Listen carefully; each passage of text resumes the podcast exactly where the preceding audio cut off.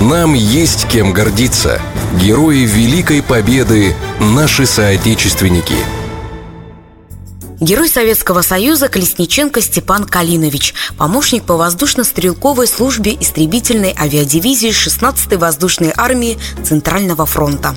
Награжден орденами Ленина, Красного Знамени, Красной Звезды.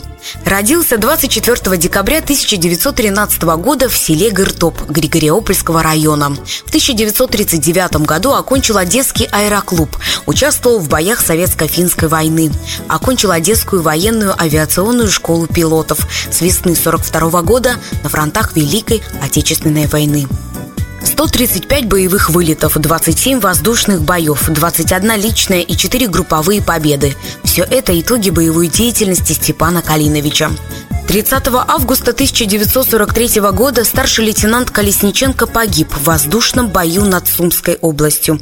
Возвращаясь с разведывательного вылета, был атакован четверкой самолетов противника.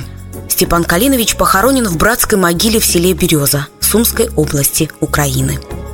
В селе Гыртоп Григориопольского района на памятнике уроженцам села, погибшим в Великую Отечественную войну, высечено его имя.